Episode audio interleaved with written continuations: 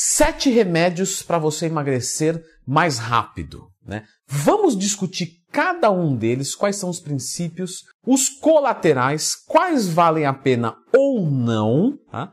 E já adianto, não tem esteroide anabolizante na lista, é remédio para emagrecer. Então já começa clicando no gostei, clicou? Muito bom, obrigado. E se inscreva no canal. Não poderia abrir de outra maneira que não fosse com a sibutramina, que é um moderador de apetite. Mas Leandro, como que ele modera o apetite? Ele mexe com neurotransmissores. Dopamina, noradrenalina, serotonina, que são hormônios que têm a ver, entre outras coisas, com saciedade. Ele pode ser vendido com prescrição médica, certo? Médicos podem receitar ele. Porém, em termos legais, seria só para pacientes com IMC acima de 30. Quem tem hipertensão, diabetes, ela é contraindicada e ela tem como efeitos colaterais boca seca, constipação, dor de cabeça, insônia, aumento de ansiedade, então ela causa alguns distúrbios de humor também. Realmente ela funciona, porém o uso prolongado gera um efeito é, é, de dependência. Então, quando há uma descontinuação, o indivíduo tende a sofrer bastante com isso e pode voltar a ganhar peso. Número 6 Saxenda, que foi aprovado pela Anvisa lá em 2016 como um remédio ok para o emagrecimento. O princípio ativo é a liraglutida, que é sim isso, você não está entendendo mal, lá daquele, daquele lance da victosa, que é utilizado para tratar diabetes, na verdade. Leandro, mas por que, que funciona então? Porque ela reduz novamente o seu apetite, além de melhorar a sensibilidade à insulina, que também é fator determinante para o emagrecimento. Ela não é um medicamento de forma oral, certo? Ela é para ser injetável e é bastante indicada em casos de pessoas que não querem mexer com o seu humor, já que ela não altera isso. Porém, pancreatite, problemas né, no, nessa região do pâncreas, é bastante comum com ela. Por ser um remédio hipoglicemiante, também pode causar, obviamente, hipoglicemia. 3. O. Esse medicamento ele não mexe com o apetite, ele não diminui o apetite nem nada. Leandro, como é que ele funciona? Acelera o metabolismo? Também não ele diminui a absorção dos nutrientes, em específico da gordura em maior parte, estimado de mais ou menos 30%. Ele é muito comum de ser utilizado junto com outros medicamentos como apoio e serve muito bem para quem tem uma dieta rica em gorduras. Para quem já não consome gordura, não parece fazer grandes diferenças. O que acontece com o Orly State é que vai causar diarreia.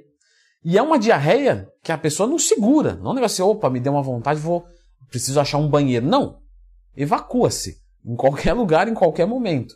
Então é bastante desagradável é, o efeito colateral. Porém, temos que lembrar que ele não inibe só as gorduras, ele inibe outros nutrientes. Então a inibição dos nutrientes não é bem-vinda para o corpo. O corpo precisa de nutrientes. Para o processo de emagrecimento, tem que ter um corte estratégico. Então não é legal o early stage. Fluxetina. Pô, Leandrão, mas fluxetina não é aquele lá para ansiedade, humor? Exatamente. Por ele trabalhar ali com a serotonina, ele promove mais saciedade. Então, muitos indivíduos comem demais porque tem problema de ansiedade. Nesse sentido, o 5-HTP ele é fantástico. O 5-HTP ele realmente funciona e eu indico o uso. Eu já tive compulsão alimentar e o 5-HTP me ajuda bastante a não voltar a ter. Mas quando se fala de algo medicamentoso, sim, temos uma potência muito maior porém temos custos à saúde também. Ele não tem um grande efeito lipolítico, certo? Ele não é muito impactante para a perda de peso. Tanto é que você vê muitas pessoas com ansiedade, começam a tomar fluoxetina e emagrecem sutilmente. Ah, um indivíduo de 100 quilos cai para 95, porém depois de seis meses o corpo parece se adaptar e aí começa a recuperar esse peso ou no máximo estabilizar. Continuando nesse sentido, temos também a sertralina, que é um medicamento antidepressivo mais ou menos ali da classe da fluoxetina.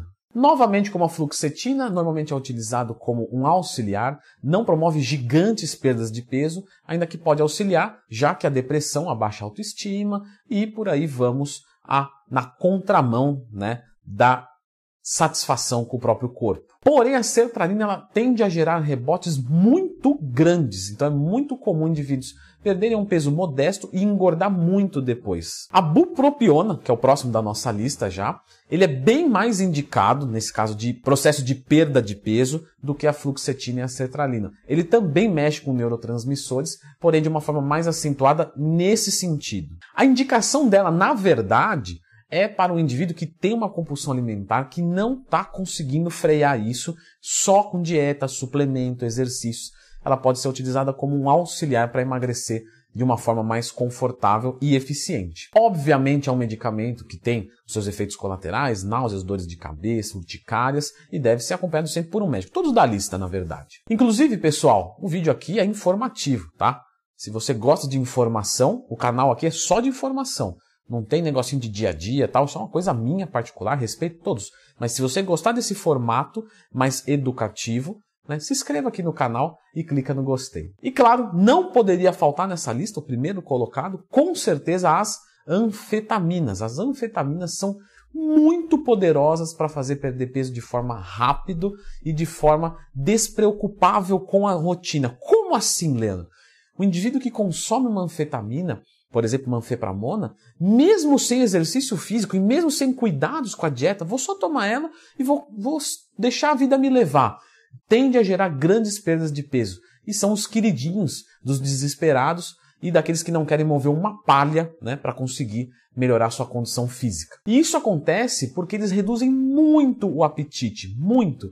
Então o indivíduo toma ali, se ele pela manhã for comer uma maçã, Beleza, vem no almoço, come um filé de frango, passa batido, no final do dia, quando vai ver, ele comeu 500 calorias no dia e, claro, ele vai perder peso muito rápido e em grande quantidade. Porém, hoje aqui no Brasil, eles foram banidos. Tá? Então, hoje você não encontra de forma legal esse tipo de medicamento. O grande problema de todos esses medicamentos para emagrecer é de que eles não nos ensinam, eles não, eles não nos educam quando há um uso indiscriminado. O que, que isso quer dizer?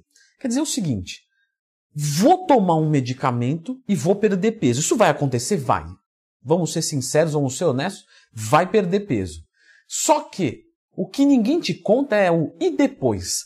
E depois que você parar com eles, o que você acha que vai acontecer? Porque você não tem educação alimentar, você não tem uma educação física. Então você não gosta de atividades físicas, você não sabe treinar, você não faz, você não entende nada de dieta, você não quer seguir dieta, você não quer comer saudável.